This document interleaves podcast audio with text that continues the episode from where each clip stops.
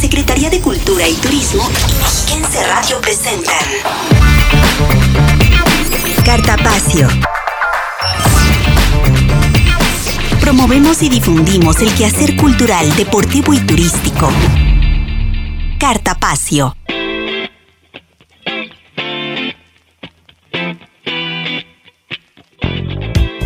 Muy buenas tardes, ya por fin es viernes, viernes de Cartapacio y le doy la más cordial bienvenida a esta revista cultural, deportiva y turística que producimos entre la Secretaría de Cultura y Turismo y Mexiquense Radio. Como cada semana, soy Belén Iniestra y a nombre de quienes hacemos este maravilloso programa, agradezco profundamente el favor de su sintonía esta tarde.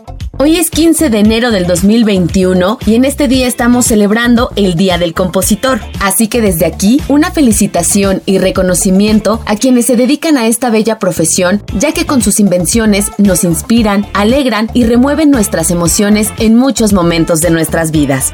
Quiero compartirle que la celebración del Día del Compositor se realiza desde 1965, pero fue hasta 1983 cuando se formalizó el reconocimiento de los compositores.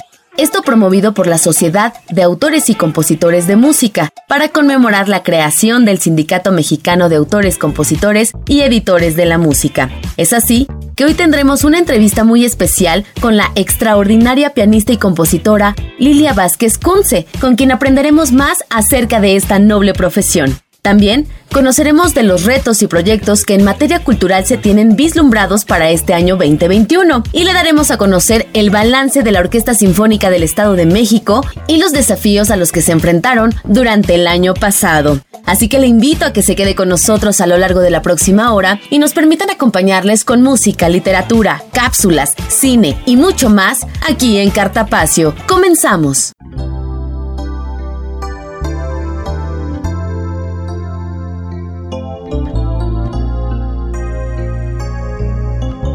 Propuesta musical. Contigo aprendí que existen nuevas y mejores emociones. Contigo aprendí a conocer un mundo nuevo de ilusiones.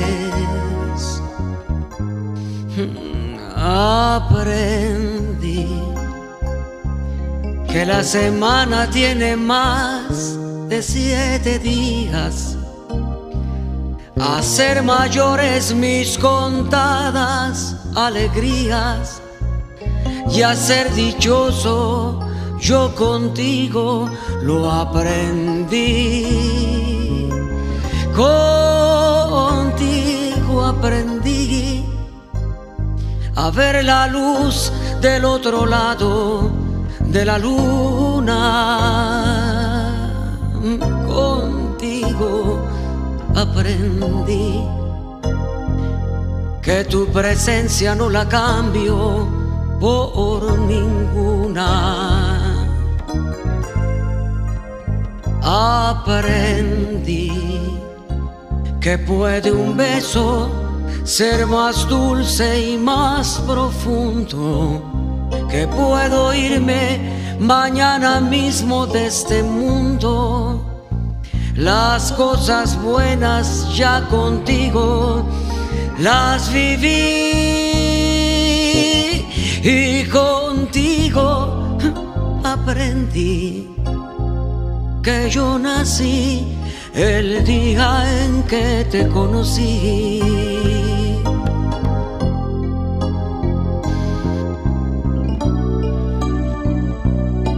Propuesta musical.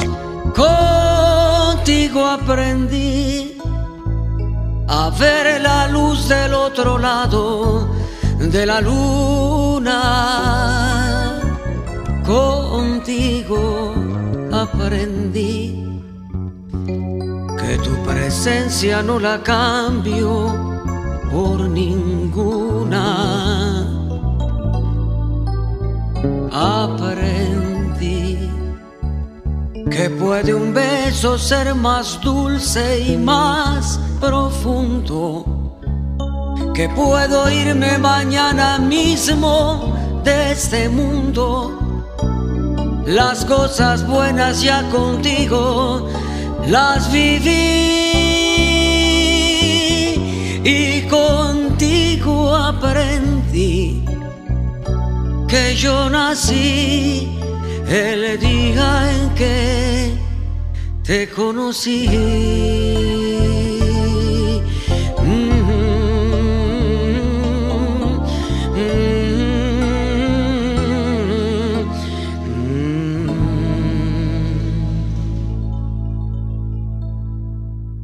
Acabamos de escuchar es Contigo aprendí del compositor, pianista, intérprete, productor y arreglista mexicano Armando Manzanero Canché, quien escribió más de 600 canciones de las cuales poco más de 50 alcanzaron fama internacional y han sido grabadas por casi un centenar de destacados intérpretes. Además, grabó más de 30 discos y musicalizó numerosas películas. Esta tarde en Cartapacio como parte de la propuesta musical y a propósito del Día del Compositor, estaremos recordando parte de del importante legado musical que dejó el maestro Manzanero, esperando que sea de su agrado.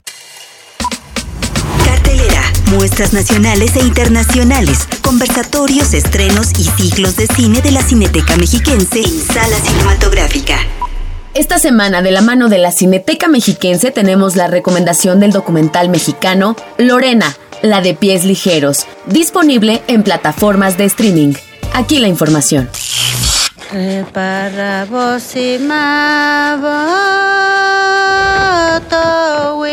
Hola amigos, ¿qué tal? Soy Noé Tobar Soto de la Cineteca Mexiquense y hoy les recomendaré el documental mexicano titulado Lorena, la de pies ligeros.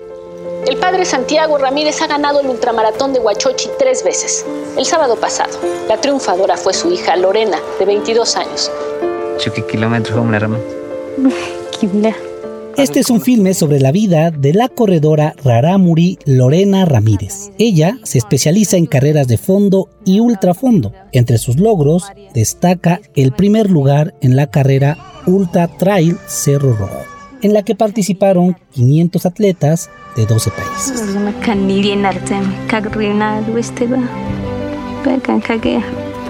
siempre con guaraches y con su vestimenta tradicional, se niega a usar ropa deportiva convencional para correr. Este trabajo estuvo dirigido por el director Juan Carlos Rulfo y fue producido nada más y nada menos que por Gael García Bernal. Fácil como unos 500.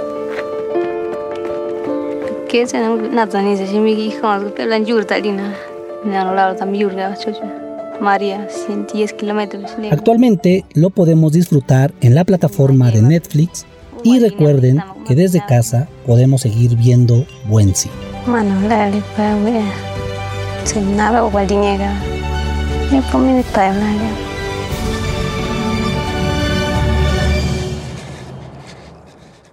Queremos ser tus amigos. Facebook, Cultura Edomex. En otros temas, es la maestra Ivette Tinoco García, directora general de Patrimonio y Servicios Culturales, quien nos comparte los desafíos y proyectos en materia cultural que se tienen para este año 2021. Es una entrevista de mi compañera Patricia Fierro. Pues en principio eh, decir que es importante, dadas las condiciones que tenemos a nivel global, que sigamos cuidándonos mucho. Eso es fundamental. Y obviamente el reto de la política cultural en el Estado de México es seguir las indicaciones que nos están pidiendo las autoridades de salud y al mismo tiempo trabajar para que la cultura siga no solamente siendo un bálsamo, una opción, un oasis, sino también la cultura nos está ayudando a mejorar la salud emocional. Es un año prácticamente el que llevamos en este confinamiento y también muchas personas necesitan una serie de actividades que permitan controlar también las emociones, porque ya también lo han dicho las autoridades de salud, eso está resultando, además de la pandemia por la COVID-19, también el tema emocional está resultando ser un problema de salud pública. Y ahí es donde entramos nosotros. ¿Qué tenemos con todo este escenario? Bueno, los, los museos siguen siendo una alternativa, una gran alternativa, en el momento en que nos den nuevamente la posibilidad de abrirlos, eh,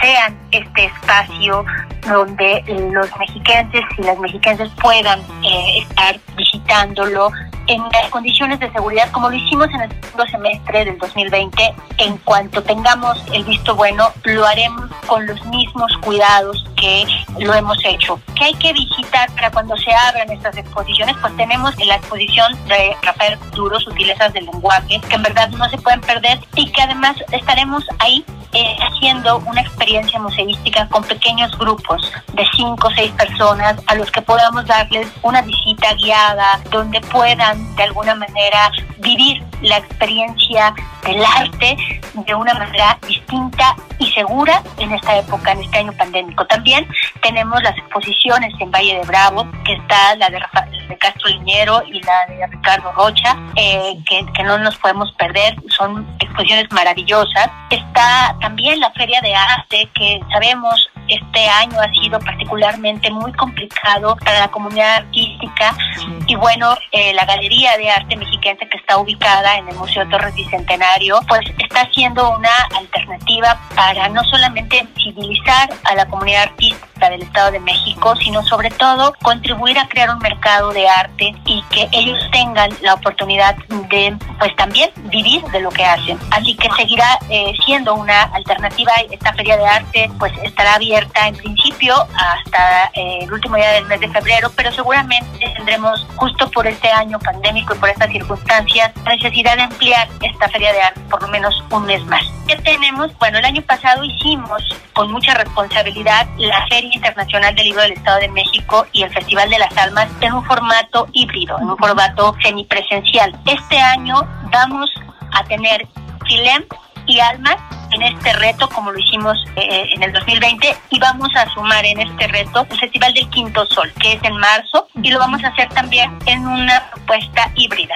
Una, algunas actividades con toda la, la seguridad serán presenciales y todas obviamente tendrán una salida como lo hemos hecho en el, el formato virtual. También estará Danzatlán en esa modalidad de semipresencial y por supuesto Semilla Alma. No olviden que tenemos un festival a mediados de año que es el Festival World 3.0 que es una pues una alternativa ahí eminentemente eh, digital y obviamente debemos refrescar también pues los contenidos de cultura en un clic porque hoy además hay una gran gran oferta en este en la agenda digital y tenemos que refrescarla. Eh, ¿Qué vamos a, a tener por ejemplo este año o aquí vamos a tener por ejemplo, este año como invitados eh, en nuestros eh, contenidos de cultura en un clic. Bueno, pues estarán, por ejemplo, Julio Patán y Alejandro Rosas hablándonos sobre la creación literaria en el encierro, en el confinamiento. Hablar de estos libros clásicos como ha sido El Quijote, como Cien Años de Soledad, como La Peste, que se han hecho el propio diario de Ana Frank, que se han hecho en condiciones de confinamiento y entonces revisaremos un poco este mundo de literatura del encierro. Tenemos, ejemplo, también Alberto Mangel y a Jorge Boll hablar eh, sobre el tema de escribir después del COVID y particularmente hablar de las bibliotecas también. Tendremos en estos formatos híbridos donde lo sonoro, el arte visual y eh, la literatura se mezclan para eh, de la creación literaria en estos nuevos formatos. Bueno, pues para ello estará Pedro Potterin y Javier Slider. En fin, hay una posibilidad de refrescar los contenidos de cultura clic.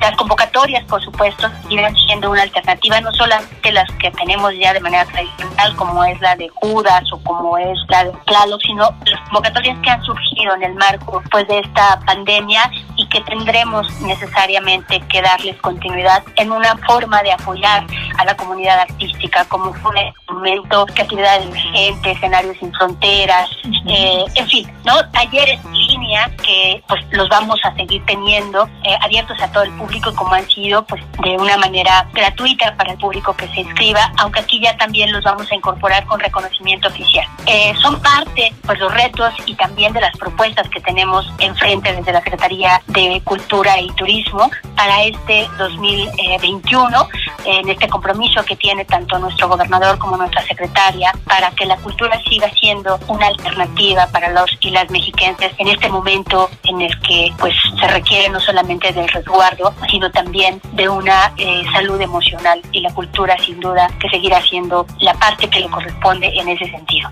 Así es, maestra, pues muy importante, muy importante información para todo el sector cultural que estuvo tan lastimado en el, año pasado y que ahora ya se vislumbra algo un poco mejor con circunstancias ya con vacuna y con otras alternativas. Sí, sin duda que se vislumbra un halo de esperanza, no obstante, también con mucha responsabilidad sabemos que el 2021 debemos asumirlo bajo las condiciones de confinamiento que se requieren para que justamente podamos llegar a final de año con pues la mayor parte de las personas disfrutando de la vida y bueno pues con la posibilidad de, retomar actividades presenciales pues con mayor fuerza eh, hacia finales de año. Así es, maestra. Pues ya estaremos muy al pendiente de toda la, información en nuestras redes sociales y pues a seguir eh, cobijándonos a través de la cultura con todas las eh, medidas necesarias. Y, dentro de los talleres que vamos a tener, para quienes están interesados también en aprender y al mismo tiempo que aprenden, nos ayudan a preservar nuestra cultura, vamos a tener taller de telar de cinturón, que pues también ya es eh, toda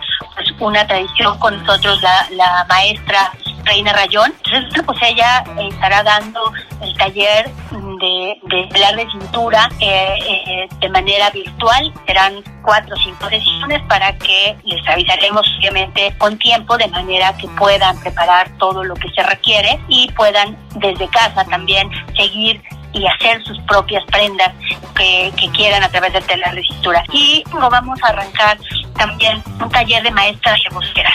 ¿No? Ahí, bueno, pues eh, también para, quienes hacen este tipo de y, gustan de este tipo de, eh, de actividades de aprendizaje, que lo tengan ahí a la mano para que puedan, insisto, no solamente aprender, sino también preservar una gran tradición como es el de cintura y como es el rebozo. Por supuesto, qué maravilla que los mexiquenses ya lo puedan tener de manera digital. Pues en eso estamos. Ay, qué bueno, qué bueno. Me da mucho gusto saludarla y eh, bueno, estaremos al pendiente de todas estas actividades, maestro. Pues muchísimas gracias, un abrazo. Al contrario, igualmente para Sigamos cuidándonos.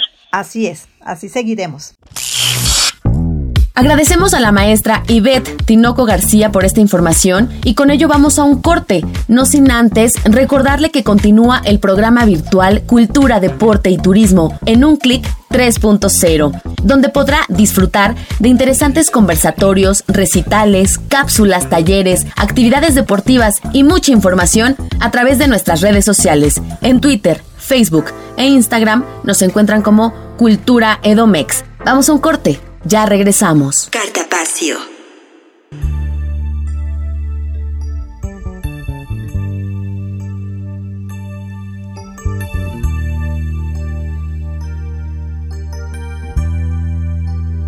Propuesta musical. Esta tarde vi llover, vi gente correr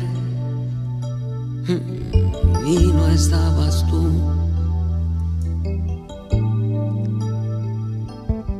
La otra noche vi brillar un lucero azul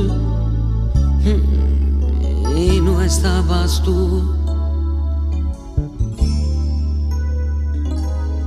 La otra tarde vi que una ave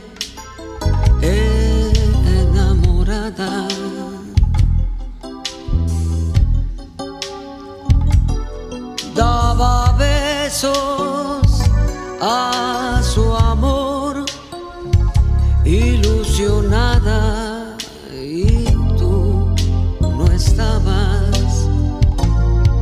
Esta tarde vi llover, vi gente correr y no estabas tú. El otoño vi llegar al mar oí cantar. Y no estabas tú. Yo no sé cuánto me quieres, si me extrañas o me engañas,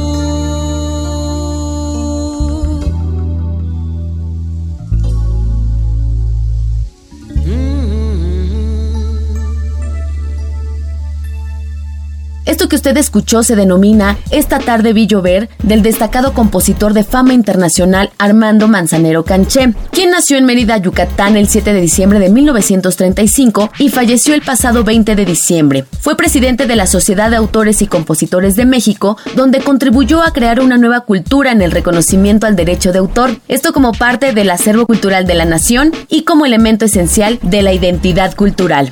Hoy en el Día del Compositor estaremos recordando parte del legado musical del maestro Armando Manzanero, esperando lo estén disfrutando. Síguenos en Twitter, arroba Cultura Edomex. En temas de música es el maestro Rodrigo Macías González, director general de la Orquesta Sinfónica del Estado de México, quien nos platica acerca del balance y los retos durante el confinamiento en el año 2020. Escuchemos.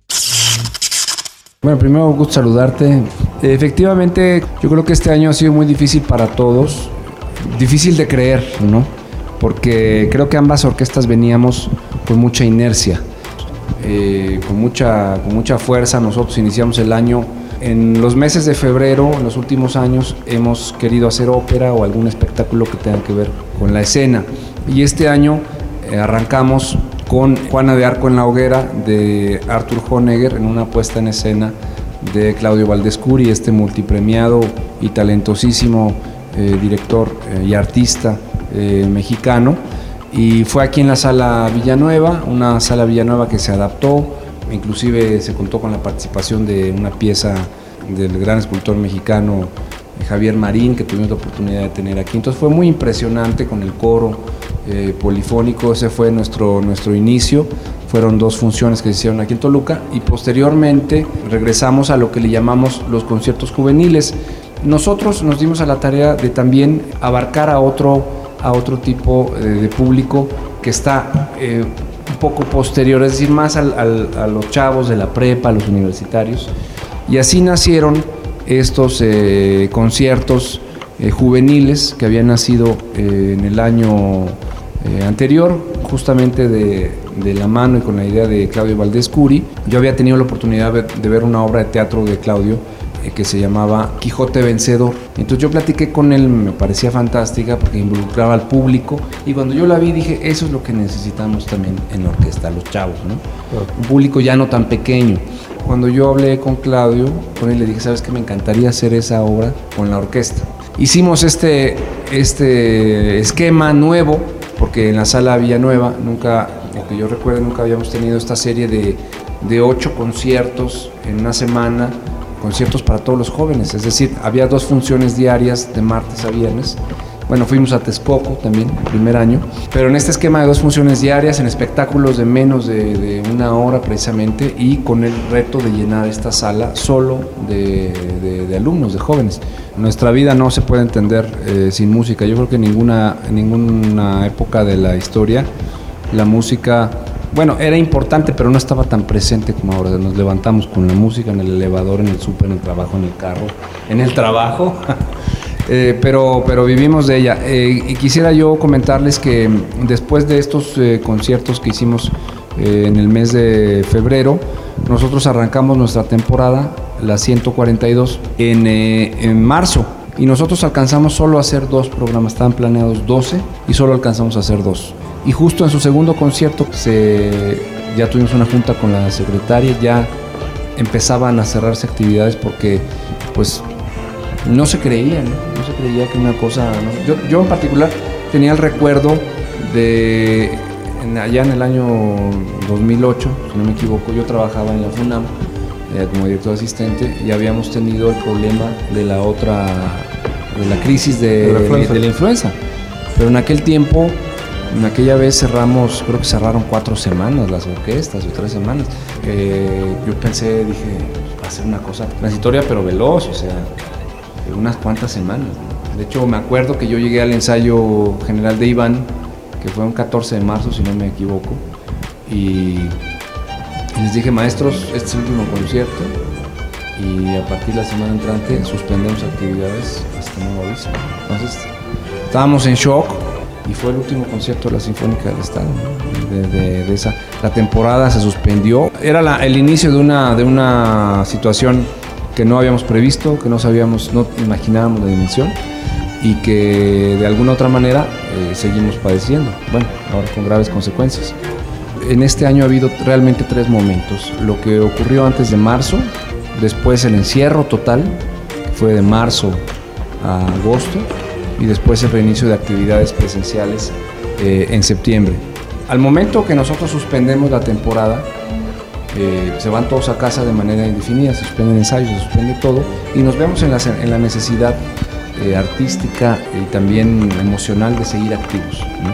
Entonces, y aquí hay que decirlo algo muy importante, ustedes van a coincidir conmigo, gracias a, la visión de la Secretaría de Cultura y Turismo, de la entonces Secretaría de Cultura y Deporte, eh, se arranca este programa muy importante que se llamó eh, Cultura en un clic, que fue sin duda, yo no, no digo únicamente a nivel estatal, sino a nivel nacional.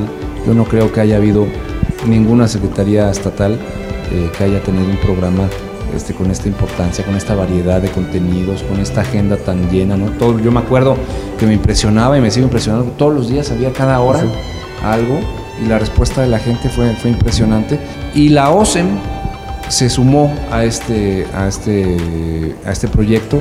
Y entonces a partir de marzo, nosotros desde casa empezamos a idear una agenda para que diferentes músicos de la orquesta eh, tuvieran eh, pues una cápsula musical en la que nos hablaran de su instrumento o tocaran su instrumento con música de clásica, pero no únicamente clásica. Entonces esto eh, dio lugar a una serie que nosotros le llamamos Los Grandes Solistas de la OSEM y de alguna manera este programa vino a dar este contenido musical todos los viernes a las 7 de la noche durante muchas semanas y los músicos desde casa eh, hacían estas presentaciones. Yo creo que fue muy importante porque nos hizo conocer a los músicos, además del aspecto personal de ir conociendo a los músicos porque yo eh, pues me permitió este momento ir conociendo a cada uno de los maestros de otra manera. Me parece que la gran enseñanza para nosotros para la Orquesta Sinfónica es que hay un público muy importante en las redes sociales que debe ser cultivado. Nunca vamos a dejar ya eh, la actividad en las redes sociales, va a ser permanente porque hay un público allí. Eh, muchas de las cápsulas reciben comentarios de otros, países, de otros lugares. Está padrísimo cuando la gente viene al concierto aquí, está en la sala, porque no hay nada como la música en vivo. Pero cuando recibes un comentario de otro estado, de otro país, oye, vi tu video, qué padre, toma otra dimensión. Yo en realidad, siendo muy franco, pasé de la incredulidad a la, frustración, de la frustración a la desesperación y sí tuve un momento yo de crisis allá en aquellos porque también, también yo tengo pues ya algunos años con una actividad muy, este, eh, muy continua musical, por un lado, y por otro lado hubo un momento que no habíamos tenido para pensar las cosas, el futuro de las cosas. Eh, yo, por ejemplo, respecto a la orquesta tenía eh, pues sí, este plan, este otro, quiero hacer esto, quiero llevar esto, quiero proponer esto para hacer. Pero nunca había, se había dado el momento que dijera, no sé cuándo vamos a regresar. Y cuando regresemos, ¿de qué manera vamos a regresar? Entonces todos los planes eh, cambiaron y, todos estos meses han sido, y seguro te pasa a ti, cada día estamos hacia dónde va la orquesta, qué es lo que podemos hacer, qué no podemos hacer, cuál es el camino mejor, en la medida de nuestras posibilidades. Y de manera personal yo toqué fondo, después empecé a calmarme, a, este, estar más tranquilo. Y, eh, y, la composición, como tú lo bien dices, el piano, porque yo pues, estudié piano, eh, después lo, abandoné, literalmente lo abandoné, ahora en estos meses pude regresar, me sentaba yo al piano, volvía a estudiar, a mover los dedos. Y también la composición, me hicieron me hicieron llevar la, la, cabeza a otros lados y, regresar finalmente al origen de mi, de mi interés por la música, porque yo no, no me dediqué a la música porque quería ser director de orquesta, que está, está padrísimo, que tengo amigos que dicen, no, yo desde niño ya me veía con la orquesta, bueno, pues dichoso, ¿verdad? Yo me, me, acerqué a la música porque quería ser compositor, el aspecto creativo, no tanto interpretativo. Y después me convertí en director. Pero este tiempo me permitió, me permitió regresar a eso. Creo que algo muy importante eh, para mí y esta pandemia, creo que ha habido una constante que es el cambio permanente. Hoy hay una programación, por ejemplo, tenemos una idea de cómo va a ser la temporada, una idea bastante concreta, porque no, no, somos vagos, ya tenemos nombres, fechas y tal, pero y obras y todo, ya, ya están listas. Pero no sabemos si va, si, va a ser así. ¿Por qué? Porque no conocemos el futuro. ¿Por qué? Porque también la situación, por desgracia, en este momento está repuntando. No sabemos en el punto en que nos vamos a encontrar en febrero, en marzo. Nosotros pensamos que, que va a ser mejor. Entonces, esta pandemia nos ha ayudado eh, nos ha enseñado que hay un plan, pero ese plan puede cambiar de inmediato y hay que tener otro. Y si no, ese no funciona, hay que tener un tercero y un cuarto y estar este, listos para, para, para reaccionar ante las, ante las situaciones tan cambiantes. Para nosotros como músicos fue menos, en algún sentido, fue menos drástico el estar en casa con tu instrumento. Pero el músico, digamos, el músico de orquesta al menos, pues ha pasado muchos años de su vida solo, estudiando su instrumento. De hecho, aunque venga a ensayar a la orquesta y eso, pasa muchas horas en su casa al día eh, solo. Entonces, a lo mejor no fue tan drástico para nosotros como para lo es, lo es para un contador que va a la oficina y que de pronto ya no va a la oficina, o, un médico o, alguna otra profesión que, que, no, un médico está, ha sido muy complicado para ellos también. Creo que para nadie ha sido más complicado que para ellos. Pero sí desde el punto de vista emocional, saber que ya no hay ensayo, saber que ya no hay eh, concierto, saber que no ves a tus compañeros, es, muy complicado. Pero también quisiera yo hablar de, lo que significó, eh, de los retos también logísticos, y esto de manera muy, muy rápida y muy breve. Hubo un, sinfín de variables que tuvieron que ser tomadas en cuenta para este regreso. Una, la naturaleza de cada orquesta. La OSM es una orquesta eh, con adultos que, tenía, que tiene un grupo de riesgo, hay, eh, miembros de la orquesta que están dentro de ese grupo de riesgo. Y por otro lado, el aspecto físico de las salas. En la Secretaría de Cultura y Turismo, desde el primer momento, se optó por la prudencia, se optó por el orden. Yo sí quiero reconocer que en la Secretaría hubo y en el gobierno siempre eh, la idea muy firme de cuidar a todas y a todos. No solo a las compañeras y a los compañeros de la mexiquense, no solo a las compañeras y a los compañeros de la sinfónica, sino también eh, al público. Hemos tenido que este, estar modificando, pero siempre, siempre pensando en el bienestar del público y de la orquesta. Entonces, eh, en ese sentido, hemos sido responsables, hemos ido paso a paso. En el caso de la Sinfónica, nosotros inclusive iniciamos con recitales de dos personas. A partir de octubre empezamos con 7, con 8, con 10 músicos y a partir de diciembre un poco más al número que tenemos hoy. Y creo que algo muy importante eh, decir desde mi punto de vista es que gracias a las medidas tan estrictas que se llevaron, se tomaron, fue posible poder volver a disfrutar de la música en vivo, no como quisiéramos, pero en la medida de las posibilidades. Y esto habla de la responsabilidad eh, de las instituciones y del gobierno del Estado. Yo les deseo un próspero año nuevo, lo de siempre les deseo que haya mucho amor, mucha salud, que haya mucha paz, mucho amor y aunque sea a la distancia con nuestros familiares, cerca, cerca en el corazón. Pero tenemos que cuidarnos. Un saludo y un abrazo a su amigo Rodrigo Macías. Agradecemos al maestro Rodrigo Macías por la información y como bien dice, es momento de cuidarnos y no bajar la guardia en cuanto a las medidas sanitarias. Con esta recomendación es momento de ir a nuestro segundo corte, no sin antes invitarle a hacer comunidad de manera virtual, donde podrá encontrar mucha información de arte, cultura, deporte y turismo, esto a través de nuestras redes sociales, en Twitter, Facebook e Instagram nos encuentran como Cultura Edomex. Vamos a un corte. Ya regresamos con más Cartapacio.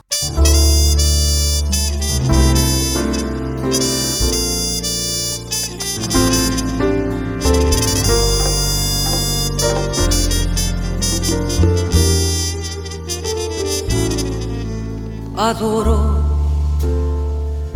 la calle en que nos vimos, la noche cuando nos conocimos.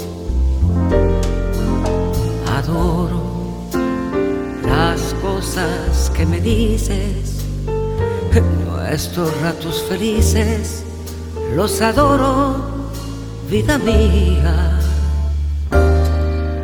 Adoro la forma en que sonríes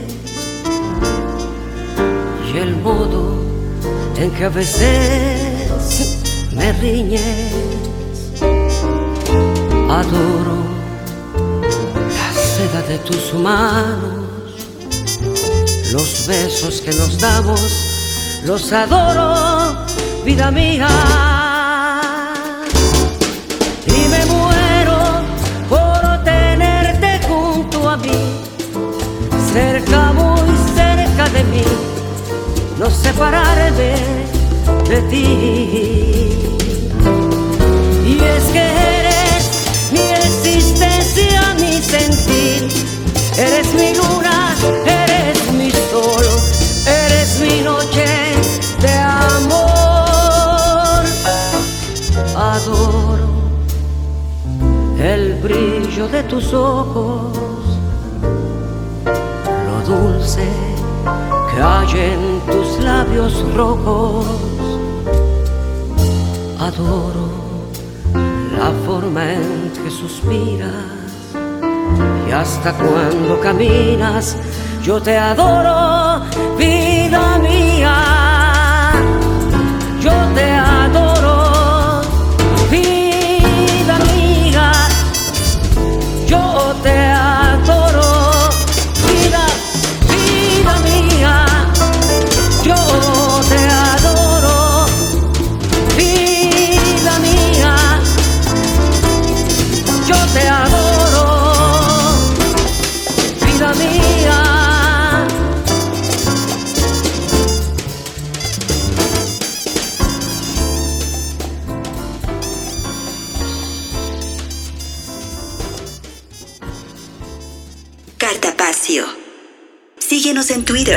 arroba Cultura Edomex.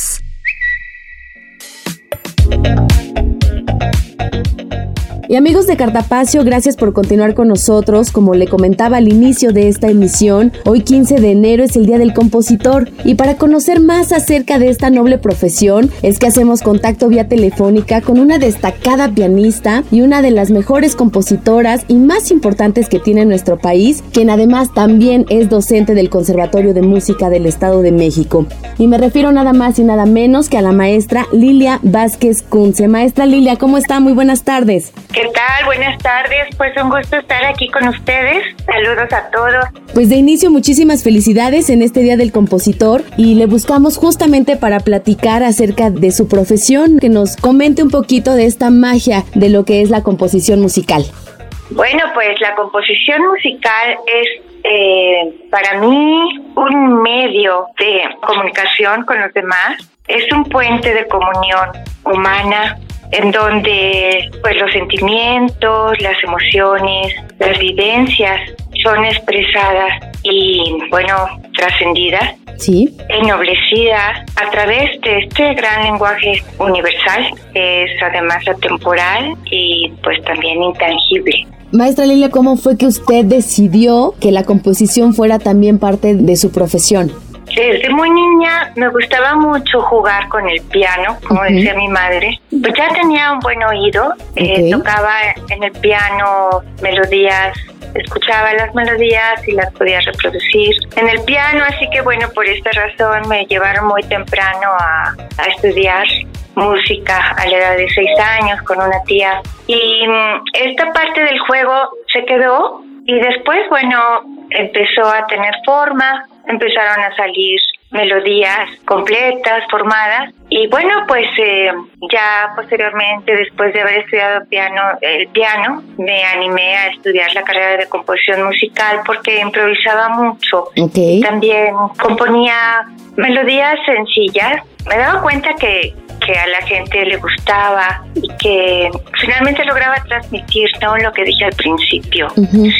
Entonces, ha sido muy interesante, una forma de vida, de procesar internamente la vida misma, las experiencias de vida y poderlas compartir con los demás Creo que esto ha sido para mí muy bello, que los demás puedan conectarse con la expresión o con mi expresión. Por supuesto, esto conlleva mucho trabajo. Obviamente la música popular tiene una cierta dificultad y la música clásica, la música de concierto, pues tiene una gran dificultad porque atrás hay una, una técnica, claro. una gran escuela, dominar diferentes estilos de música para posteriormente poder encontrar el lenguaje propio. ¿A qué edad, maestra, fue su primera composición? Y justamente también si nos pudiera compartir un poquito, ¿no? A la gente de Cartapacio, a la gente que nos está escuchando, acerca de ese proceso creativo, ¿no? Y de esa técnica que requiere la composición. Eh, mis primeras composiciones fueron cuando yo tenía seis años. Ok. Sí, eh, tuve pues, la fortuna de estudiar con una tía cercana el piano, entonces también, bueno, pues había amigos de, mis padres, que mis padres les encantaba la música, que me enseñaban eh, ciertos acordes en el, piano, etcétera. Y, ya después, a los nueve años, entré al Conservatorio de Música, eh, al Conservatorio Nacional de Música en, en, la Ciudad de México. Y bueno, ya más adelante, ahí terminé, comencé también mis estudios de composición y más adelante fue en Europa, en Alemania que hice ya mis estudios profesionales, la licenciatura. El proceso creativo es algo muy interesante. Tiene que ver mucho el espacio interno para poder dejar que surja una idea. Y bueno, en este sentido creo que este proceso es igual para cualquier estado creativo de la mente, que puede ser hasta algo sencillo, como imaginarse un platillo de comida. Sí, sí, sí, sí, sí. ¿No? o imaginar juego o, en fin. Bueno, esa es la primera parte. La segunda parte, esa, bueno, a mí me, me sucede que mm, cuando tengo una imagen, una idea, pues la escribo o escribo las ideas que tengo y escojo las que me, me, gustan o las que me sirven en ese momento para expresar lo que deseo y ya después viene la técnica. Ahí es el gran problema porque es de, digamos que de, de un de una idea musical, de una melodía para que lo entiendan el público en general, es ¿qué voy a hacer con esta melodía y cómo la puedo desarrollar? Y esta melodía se va a convertir en muchos motivos de sonoridades que a lo mejor ya no van a reflejar esa melodía, por decirlo de alguna forma, que en la música clásica pues a veces ya no se pueden nombrar que hay una melodía, sino es un conjunto de sonidos que dan atmósfera. Por ejemplo, esto se empieza a ver en el impresionismo con Debussy, Ravel, Posteriormente, pues en el expresionismo y por supuesto en la música del siglo XX y XXI, que no desaparece del todo los elementos tradicionales que se pueden reconocer de la escuela tradicional, tanto rítmicamente como melódicamente, armónicamente, pero con una forma distinta de expresión que hace que sea esto moderno. Por ejemplo, el minimalismo, en fin, ¿no? Habría que profundizar un poco más en esto, pero bueno, estoy tratando de que sea sencillo para que el público lo entienda. Por supuesto, por supuesto. ¿Cuánto tiempo más o menos se lleva en una obra?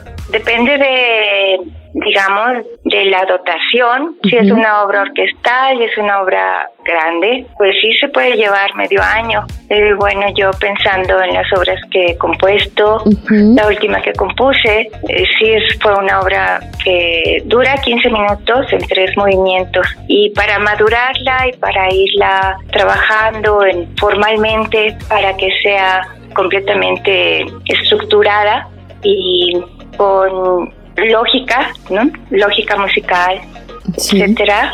También cuidando pues la combinación de los instrumentos y es un trabajo profundo y son muchas horas, muchas, muchas horas de trabajo en crear las, las obras. Sí, y qué orgullo también se debe sentir cuando por fin ya se, ya se escucha, ¿no? O ya se estrena, como hace poco también pasó con la Orquesta Filarmónica Mexiquense, que también interpretaron una obra de usted. Así es, sí, la obra de espera. Pues fue una gran emoción. Para mí son mis hijos, mis obras, son mis hijos. Y al público le gustó mucho. Estaba yo muy emocionada porque eran unos bravos. Yo no podía creerlo. Siempre me sorprende, pero realmente eso es el gran premio que a la gente le guste y que, y que, enriquezca también su vida, ¿no? La, la vida de las demás. No nada más la mía, sino que es una contribución también para los demás. El dejar música, imagínense sin música. Sí, qué maravilla. La verdad es que qué noble profesión. A quien decida en algún momento dedicarse a la composición o a la música, ¿cuál sería esa sugerencia o esa recomendación de la maestra Lilia Vázquez Kunze? Bueno, mi recomendación es empezar a hacer estudios formales de música lo más temprano que se pueda. Empezar, pues bueno, yo recomiendo el piano, aunque se puede comenzar con cualquier otro instrumento. De todas formas, es acercarse a la música. Ya cuando se lleva la carrera, sí se lleva piano, piano complementario, ¿no? Y también escuchar de todo, abrirse. A veces nos cuesta un poco de trabajo escuchar música clásica, pero hay, bueno, hay un mundo de música clásica. Si no nos gusta una o no la entendemos, pues otra. Y así poco a poco ir abriendo los, los oídos para escuchar más. También recomendaría cultivar la creatividad.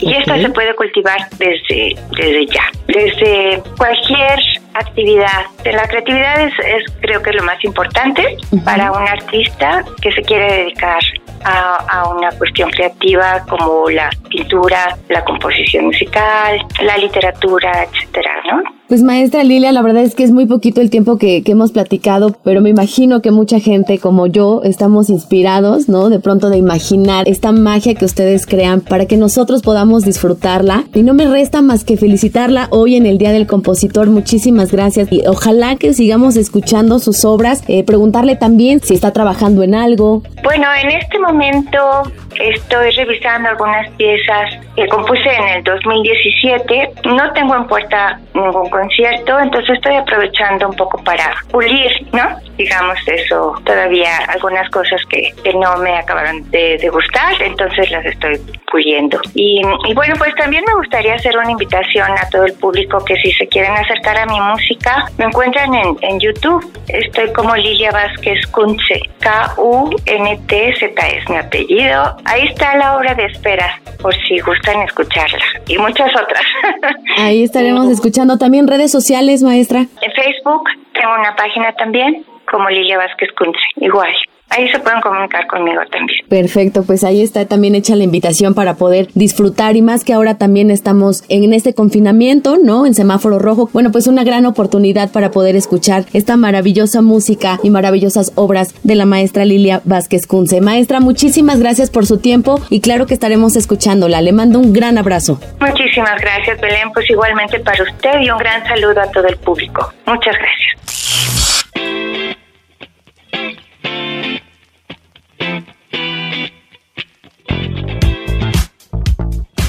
Agradecemos a la maestra Vázquez Kunze por esta entrevista y con ello hemos llegado al final de nuestro programa No Sin Antes exhortarle a no bajar la guardia en cuanto a las medidas sanitarias. Tal es el caso del uso de cubrebocas y gel antibacterial, el lavado constante de manos y en la medida de lo posible evitar el contacto con más personas. Es importante hoy en día cuidar todos de todos. Por otra parte, también le invitamos a que siga las actividades de manera virtual en el programa Cultura, Deporte y Turismo en un clic 3.0. El el cual de lunes a domingo pone a su disposición talleres, recitales, conversatorios, cine, literatura, cápsulas de arte, cultura y deporte a través de las redes sociales que usted ya muy bien conoce. En Twitter, Facebook e Instagram nos encuentran como Cultura Edomex. En la coordinación general de este programa se encuentra Mario Vallejo. Agradecemos la colaboración de Damaris Becerril, Patricia Fierro, Jimena Rodríguez, así como todo el equipo de Mexiquense Radio. Mi nombre es Belén Iniestra y les recuerdo que tenemos una cita el próximo viernes en punto de las 12 horas aquí en Cartapacio. Le vamos a dejar con un poco más de música a cargo del maestro Armando Manzanero. Esto es Somos Novios. ¡Feliz viernes!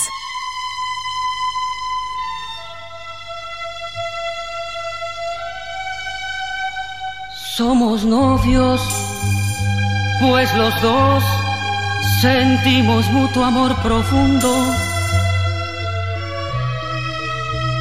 Y con eso ya ganamos lo más grande de este mundo. Nos amamos, nos besamos como novios, nos deseamos y hasta veces sin motivo, sin razón, nos enojamos. Somos novios, mantenemos un cariño limpio y puro. Como todos, procuramos el momento más oscuro para hablarnos, para darnos el más dulce de los besos, recordar de qué color son los cerezos, sin hacer más comentarios, somos novios. Somos mantenemos un cariño limpio y puro.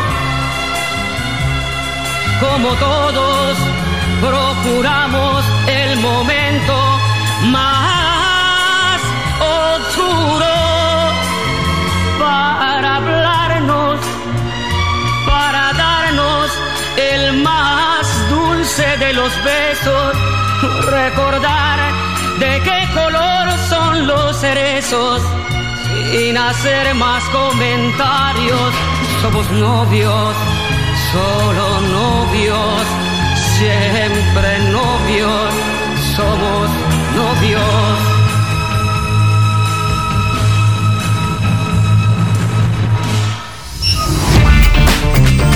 Cartapacio es una producción de la Secretaría de Cultura y Turismo y Mexiquense Radio.